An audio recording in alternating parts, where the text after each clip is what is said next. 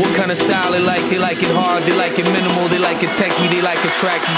And the funny thing is, what everybody forgets when they're going on about what kind of music they like and what kind of style they like in this day and age, the digital age, the computer age, is at the end of the day, it's all house.